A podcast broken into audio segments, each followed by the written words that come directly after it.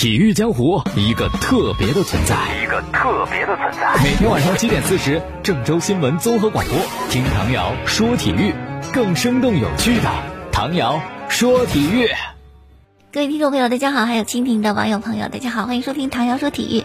呃，CBA 呢这个常规赛呢，之前是完成了三十轮，然后受到疫情影响就停摆了嘛啊。呃，二月份是被迫停止的，如今停赛了好多月啊。然后他期间也递交过一份重启的这个方案，但是没有通过。现在呢，新的一个重启方案又提交了，估计比赛如果能够开始，最快的时间会定在六月十五号。那根据之前曝光的情况来看呢，这个新的重启方案呢，应该是把 CBA 的赛制改为了赛会制。分别是在东莞和青岛两个地方举行，就等于是所有的 CBA 球队呢分成两个组，一组在东莞，一组在青岛打比赛，集中打比赛。那这个定了以后呢，还有个事情就比较的棘手，就是外援的情况。因为不同的 CBA 的球队外援回来的数量是不一样的，有的多，有的少，有的甚至没有。那怎么办？这个就存在着不太公平公正嘛。有外援肯定实力强，那我没有外援我就吃亏了。那这个情况呢，说是啊，根据方案八一条款占据一个主流，也就是如果两个球队打比赛，一个球队没有任何外援的话，他的对手就采用之前这个球队跟八一队打比赛的外援政策，也就是外援的上场时间从四节六人次改为四节四人次。但这个呢是针对的有一方球队没有任何外援。但如果是两个球队外援的数量不对等，一边三个，一边两个，这个怎么弄哈？这个还有待讨论。说完 CBA 呢，说说美职篮，他们也正在积极的争取赶紧恢复比赛，然后也是集中来比赛，呃，好像是定在奥兰多这个地方，而且有一个新规定，为了安抚球员，使他们能够耐下心来在这么一个地儿打比赛哈，说是可以带家属，但这家属什么时候随队呢？这个时间还没有定。是一开始就能去，还说第一波比赛打完以后啊，让家属再去。目前呢，倾向的是第一波比赛结束以后，有一部分球队被淘汰，离开了奥兰多，这家属再过来。为什么呢？因为你得控制人数呀，那么多队打第一波的比赛，本来连工作人员带球员就一堆人，再把家属带去，最起码得带一个吧，带妻子，万一再带几个孩子呢？那这人数多的就不可想象哈，所以说呢，初步觉得还应该是在呃复赛以后，家人再过去去奥兰多陪伴。不过呢，也有一种可能性啊，就是你按照这个成绩哈，不行的就别让人打了。很多在乐透区的球队，就成绩不好的球队，就不想再打这个复赛了。哎呦，我先参加几周的训练营，然后我再隔离，然后我打了五到八场常规赛，完了赛季结束了，我被淘汰了。就为了打那五到八场比赛，何必呢？啊，他们觉得瞎折腾。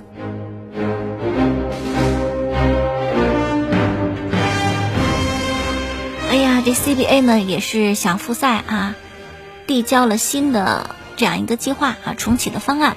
中超呢，中超之前那个方案也是被否了，要求重新做一个，目前还没动静。哎，我真的不知道这个中超什么时候能比赛，估计真得等到七月份了吧。而且即使中超恢复了呀，各个球队也不见得人员齐整，尤其是外援这方面，特别是巴西的外援。巴西的疫情呢是从三月底开始爆发的，到现在两个月的时间里边愈演愈烈。当地时间的二十六号晚上，巴西单日新增的确诊病例一万六千三百二十四例，新增死亡病例一千零三十九例，累计确诊和新增的病例呢都超过了俄罗斯，紧随美国。而且单日新增死亡的人数连续五天超过美国，成为全球最高的国家，并且呢，巴西新网站 G 一有一个最新的数字调查，还说呀，其实巴西实际的确诊人数比官方通报的高七倍，更糟的是看不到疫情缓解的希望，因为巴西的公共卫生资源真的是太落后了，很难应付目前的危机。但就在这种情况下，巴西的总统。博索纳罗却非常希望巴西各州内足球联赛赶紧的恢复啊！他就说啊，足球是巴西人的第二生命，没有足球就没有生气，足球可以帮着巴西振奋民心，所以重启足球比赛。但是啊，巴西疫情特别严重的圣保罗里约州带头反对职业足球过早重启，为了安全，为了生命，是吧？为了健康。但是呢，也能理解巴西总统为什么这么着急，因为巴西的足球产业真的也要恢复了，否则一定是面临崩溃的局面。那怎么办呢？是吧？要求重赛，咱就做准备吧。于是呢，巴西各州联赛开始进行队内的核酸检测，结果太吓人了。弗拉门戈超过四分之一的一线队员都是检测阳性，你说这吓人不是吧？四分之一的人啊！而且呢，在南美不止巴西，还有秘鲁、厄瓜多尔、智利啊，也疫情非常的严重。在这种情况下呢，南美各国都封锁边境，对欧洲、北美还有南美内部啊。禁航，只有特批的私人飞机才可以起降，但是这价格贵的离谱，你一般人根本坐不起。那在这种背景之下呢，中超滞留在巴西的十三名外援真的很难及时回到中国来。很难回的原因呢，除了中国尚未放开持工作签证的外国人入境禁令之外，还有就是巴西疫情的严重，那我们中巴之间的航班也不可能在短期内恢复正常的。哎呀，那咱们算算啊，滞留在巴西的中超外援都有谁？保利尼奥、塔利斯卡、奥古斯托、费尔南多、特谢拉、米兰达、戈德斯、卡尔德克、马尔西尼奥、费尔南迪尼奥、西里诺，还有克莱奥啊，还有另外一个保利尼奥，一共是三个人。重庆当代损失最大，他们一共有四名外援都在巴西。哎呀，我觉得回来回不来参加比赛倒还是其次哈，只是说目前巴西的疫情在七月之前也很难得到有效的控制，我们就期望这些在。巴西的外援及他们的家人，首先能够健康平安。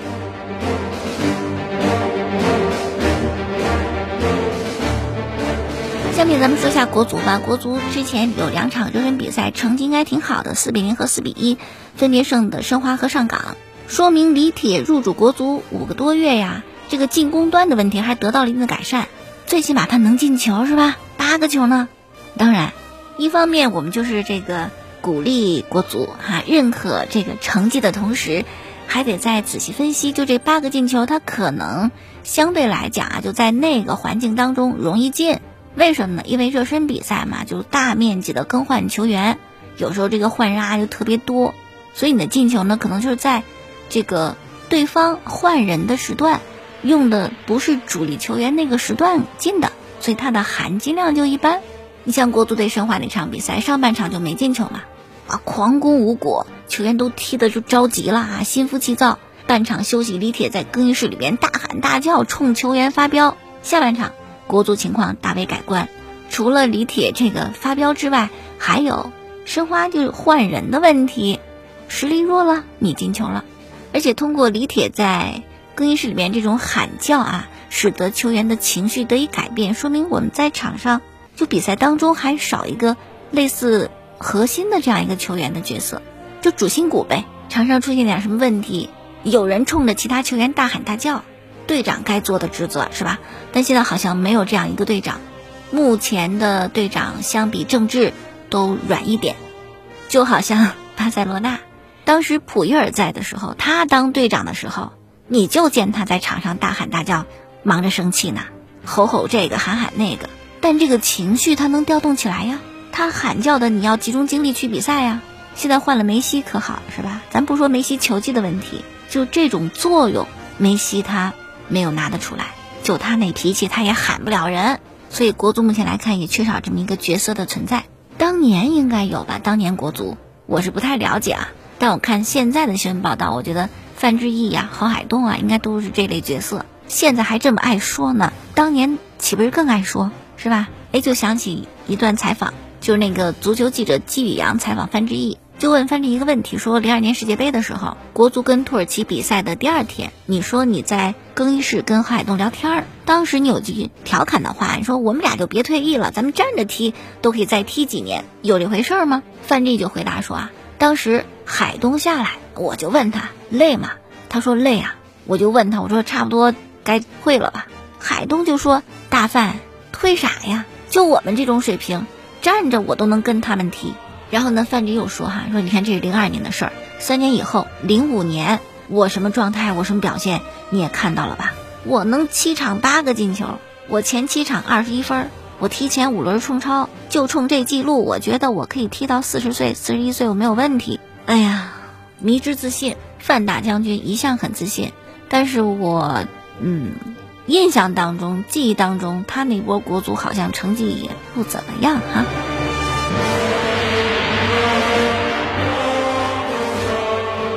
好了，再来关心两位球员，一位是孙可，不是受伤了吗？去德国治疗，受伤期间、治疗期间，天海没了，费用啊，治疗费用自个垫的，报销不报销啊？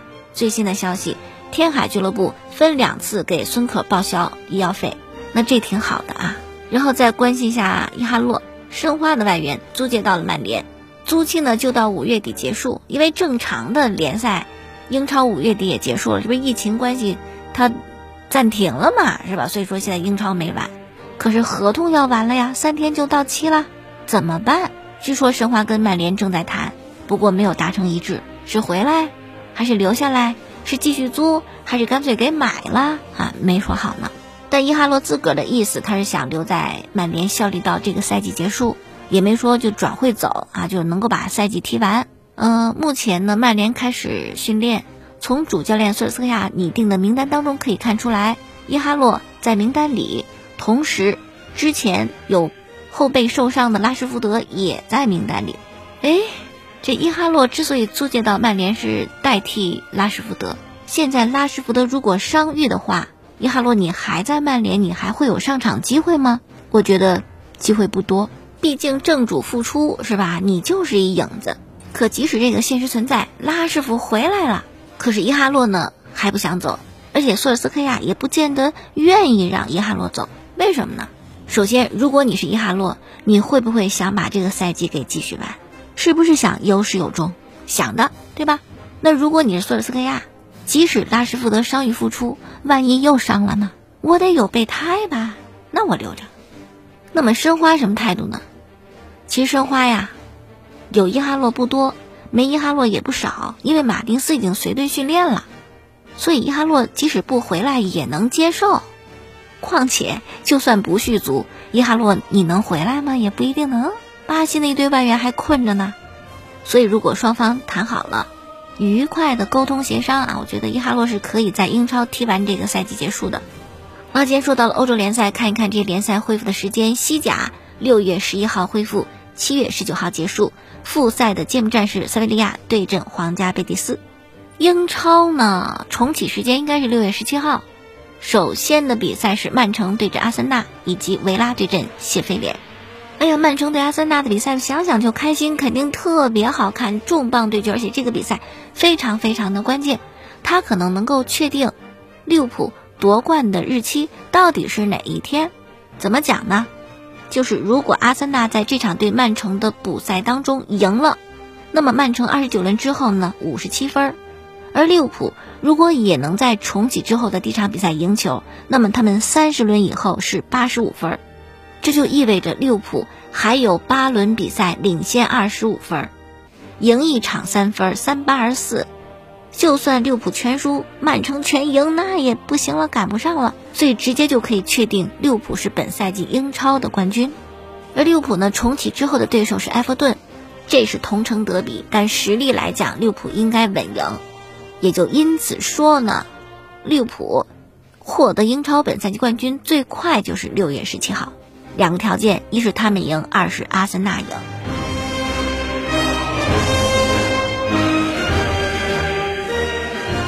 意甲的开赛时间也定了，六月二十号。而如果意大利的总理孔特特批的话呢，也可以在六月十三号恢复。首先的四场比赛是二十五轮之前没有踢完的四场：亚特兰大对萨索洛、国米对桑普多利亚、都灵对帕尔马、维罗纳对卡利亚里。目前意甲的积分榜，尤文一分的领先优势，压着拉乔领跑。两个队还都各有八场比赛要踢。第三名国米。少赛一场，落后尤文九分。如果那场补了能赢的话呢，就落后尤文六分。国米之前情形挺好的，怎么一下子忽悠啊？这个积分就被尤文给甩了，之前还领先呢。最后呢，说一说这个欧洲球队的价值排行榜，哪个球队更有钱？毕马威咨询公司呢，对欧洲各俱乐部的价值进行了最新的统计，皇马连续第二年成为全欧洲最有价值俱乐部。他们的价值达到了三十四点七八亿欧元，曼联第二，巴萨排第三。过去的年里呢，皇马的俱乐部价值上涨了百分之八。为什么能涨？因为过去五年，二零一六到二零零零，欧冠里边皇马拿了三个冠军，这个是俱乐部增值的重要因素。此外呢，皇马也真能赚钱，他那个商业收入也多，盈利能力加商业收入累计增长百分之四十一。说到做生意，巴萨现在肯定不行。罗塞尔在的时候可能还成，因为罗塞尔本身是一商人，到了巴托梅乌就不行了。我没见他擅长什么，交际交际不好，做生意做生意也不是那料。特别这个脑子呀，你得跟上时代。你看看我们现在，我们都网购，结果你巴萨的各种周边产品，你都是实体店。疫情来了可好，全关门。皇马那边网上买卖不耽误，巴萨这边网上没得买，这收入直线下降。诺坎普也没法参观了，旅游城市啊，去巴塞罗那都去诺坎普看看，没法参观了。博物馆也关门了，什么挣钱的门道都没了。所以他们降薪降得很厉害，降百分之七十。因此，他这个商业价值呢，也比不过皇马，也比不过曼联，排在第三位。曼联是神一般的存在，不管成绩好不好，曼联球迷在世界范围内人数都是很多的。关键是还值钱，不能踢欧冠，这家俱乐部也值钱，很怪哈。好了，那今天就说这么多，感谢大家收听。过去的节目录音呢是在蜻蜓 FM 上搜索“唐瑶说球”，每天晚间七点半，还有第二天凌晨的一点四十分，继续关注节目。微信公众号搜索“唐瑶说体育”，明天我们再见。